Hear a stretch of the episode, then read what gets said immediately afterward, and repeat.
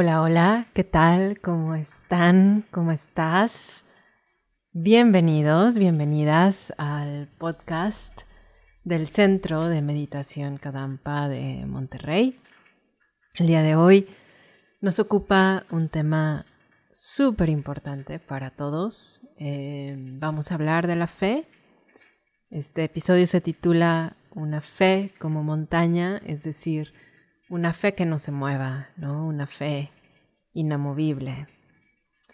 Eh, quizá como personas modernas, como personas del mundo de hoy, altamente ocupados, altamente calificados para nuestros trabajos, muy presionados en nuestros entornos laboral y personal, y altamente informados de todo lo que sucede, no sucede, deja de suceder en el mundo, pensamos y sentimos que la fe está en desuso, pues que no es para nosotros, ¿no?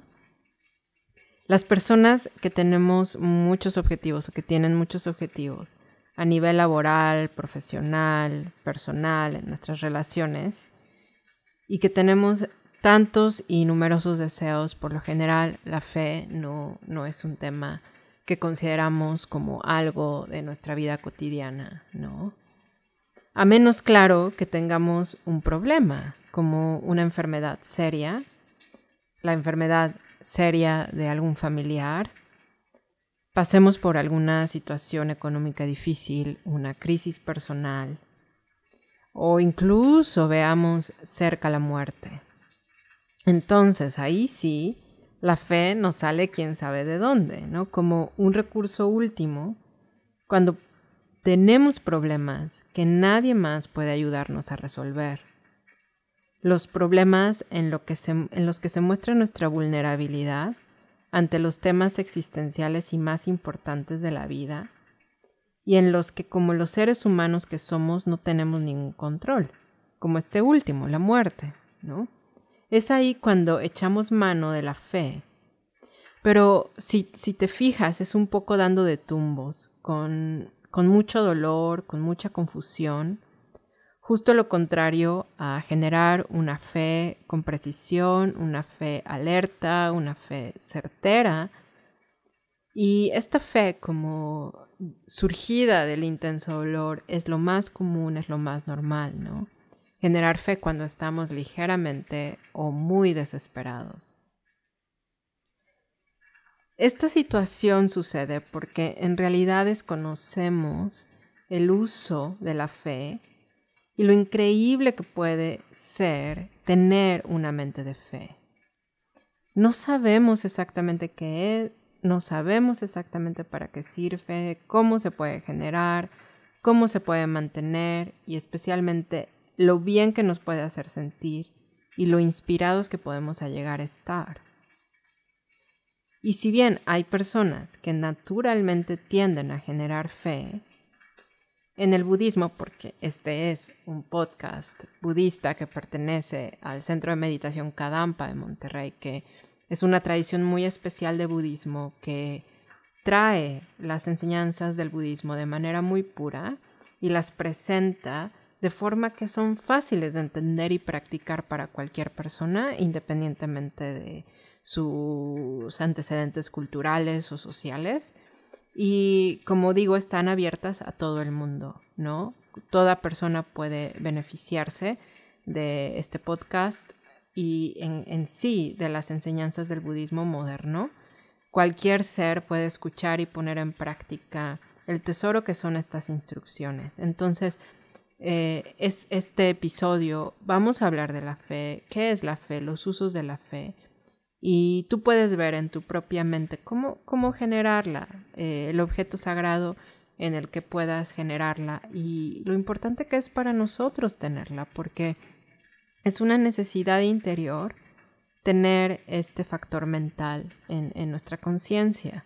Es una necesidad de los seres humanos y que en el momento en el que nos sentimos muy vulnerables, si en ese momento queremos desarrollar la fe, nos va a resultar muy difícil.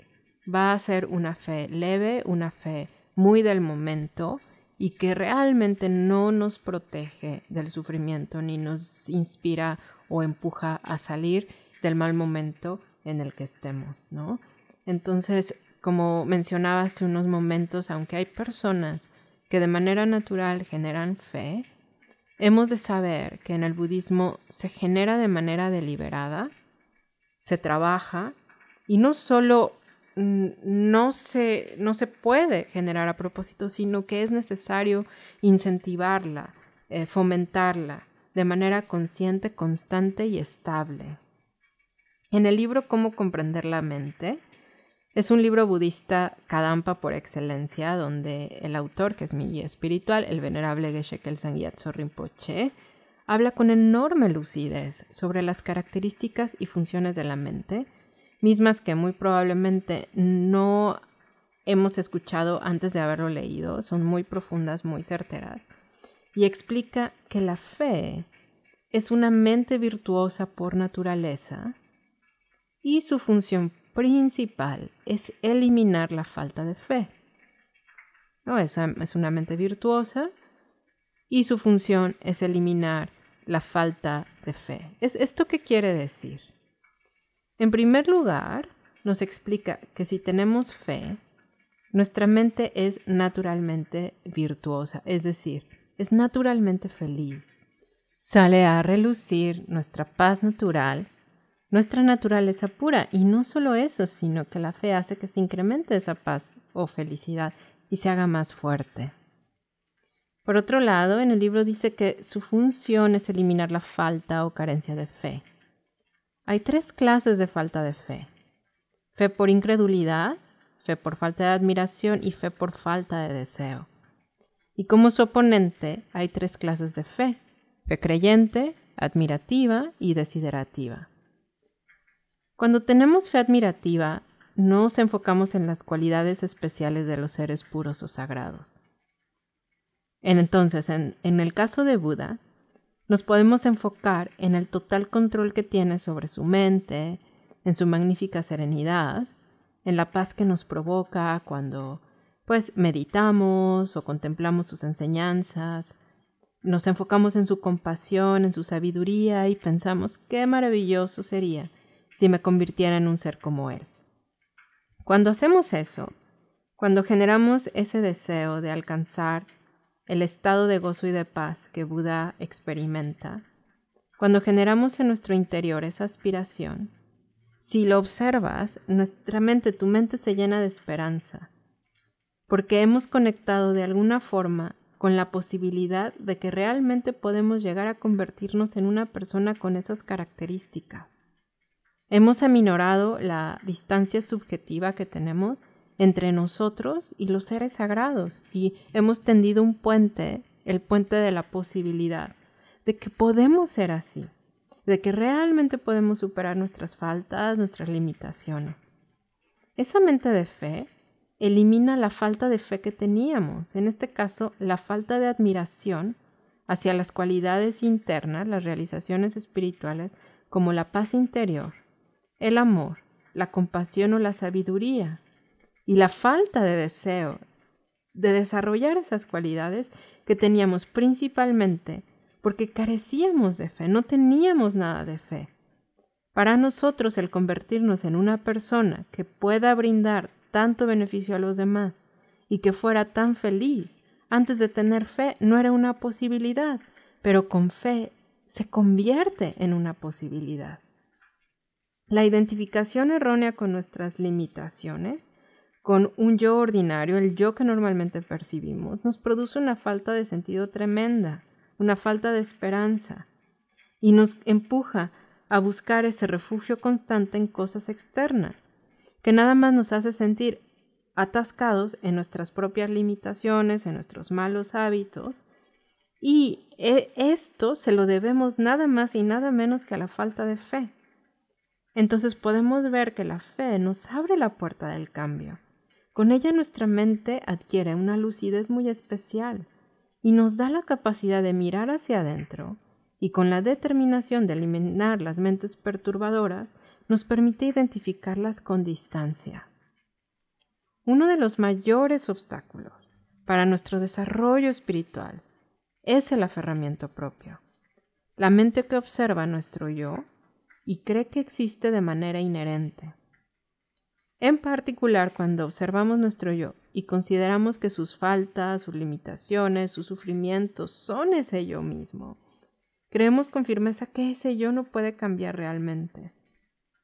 De alguna forma asumimos que podemos mejorar hasta cierto punto, pero no se nos ocurre pensar en lo absoluto que podemos llegar a erradicarlas por completo si aplicamos esfuerzo, mucho menos llegar a convertirnos en un ser iluminado, ¿verdad? Entonces la fe, esa fe que admira, esa fe que cree en los logros espirituales, en su validez en el mundo moderno, en que hay seres que lo han alcanzado, nos ayuda, nos ayuda muchísimo a salir del ordinario de nuestra percepción de nosotros mismos y de los demás, del mundo que nos rodea, nos ayuda a ver más lejos, más lejos del hoy, más lejos de nuestro pasado, más allá de nuestro dolor y especialmente más allá de esta vida. Buda dijo que la fe es como las piernas supremas, que es como un tesoro precioso, y es verdad.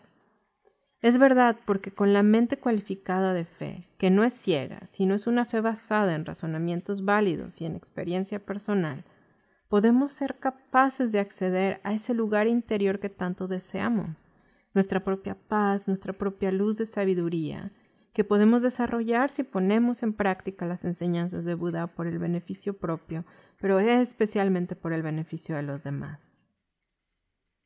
Una de las formas más, más fáciles de generar fe es a través de encontrar un guía espiritual cualificado y generar fe en él o en ella. En el libro Gran Tesoro de Méritos, que es un texto donde hablas sobre cómo confiar de manera correcta en el guía espiritual, nos enseñan cuáles son esas cualificaciones especiales y únicas del guía espiritual auténtico. Pero una de las más importantes es dar enseñanzas correctas y especialmente mostrar un buen ejemplo que todos podamos seguir. Y hay una cita que me gusta muchísimo de ese libro que les quiero compartir y dice, es muchísimo más significativo encontrar un guía espiritual totalmente cualificado que poseer riquezas externas. Nuestro guía espiritual es nuestro verdadero benefactor. Nos ofrece la riqueza interna de la disciplina moral, la concentración y la sabiduría, y finalmente nos conduce al gozo supremo de la iluminación total aunque disfrutemos de abundante riqueza material. Si carecemos de estas realizaciones internas, en realidad somos pobres. En cambio, si al confiar en nuestro guía espiritual alcanzamos las realizaciones de las etapas del camino a la iluminación en nuestro continuo mental, seremos verdaderamente ricos, aunque carezcamos de bienes materiales. Por lo tanto, no debemos preocuparnos tanto por la riqueza y el progreso material, sino esforzarnos con toda energía en confiar con sinceridad en un guía espiritual totalmente cualificado y poner sus enseñanzas en práctica.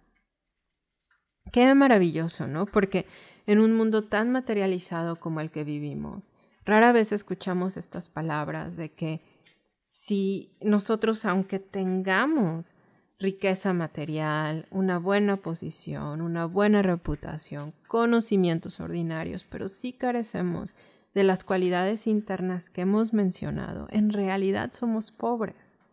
Incluso si carecemos de estas cualidades, aunque tengamos buenas condiciones, estas buenas condiciones no podemos disfrutar de ellas porque nuestra mente constantemente pierde la paz mental y nuestra capacidad de beneficiar a los demás se ve muy mermada, muy disminuida por nuestra propia carencia de cualidades espirituales.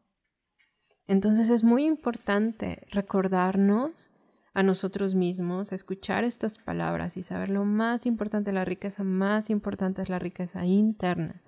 Con ella puedo hacerme feliz a mí mismo y puedo capacitarme para desarrollar las cualidades internas necesarias para brindar beneficio a este mundo que tanto lo necesita, que tanto está necesitado de ayuda, que tanto necesita buenos ejemplos. que todos podamos generar, desarrollar y mantener una fe que nos permita alcanzar estas experiencias y que nuestra fe sea inamovible como una montaña, que no se mueva cuando vengan las dificultades, incluso que aumente. Que con ello este mundo se convierta en un mundo puro, libre de sufrimiento y libre de dolor. Sería maravilloso. Bueno, pues hasta aquí quedamos el día de hoy. Te quiero animar a que asistas al Centro Cadampa de tu localidad. Y si vives en la ciudad de Monterrey, en México, acércate al Centro de Meditación Cadampa de Monterrey. Puedes revisar todas nuestras actividades y demás en www.meditarenmonterrey.org. Nos escuchamos muy pronto en el siguiente episodio del, del podcast del Centro de Meditación Cadampa de Monterrey. Hasta entonces.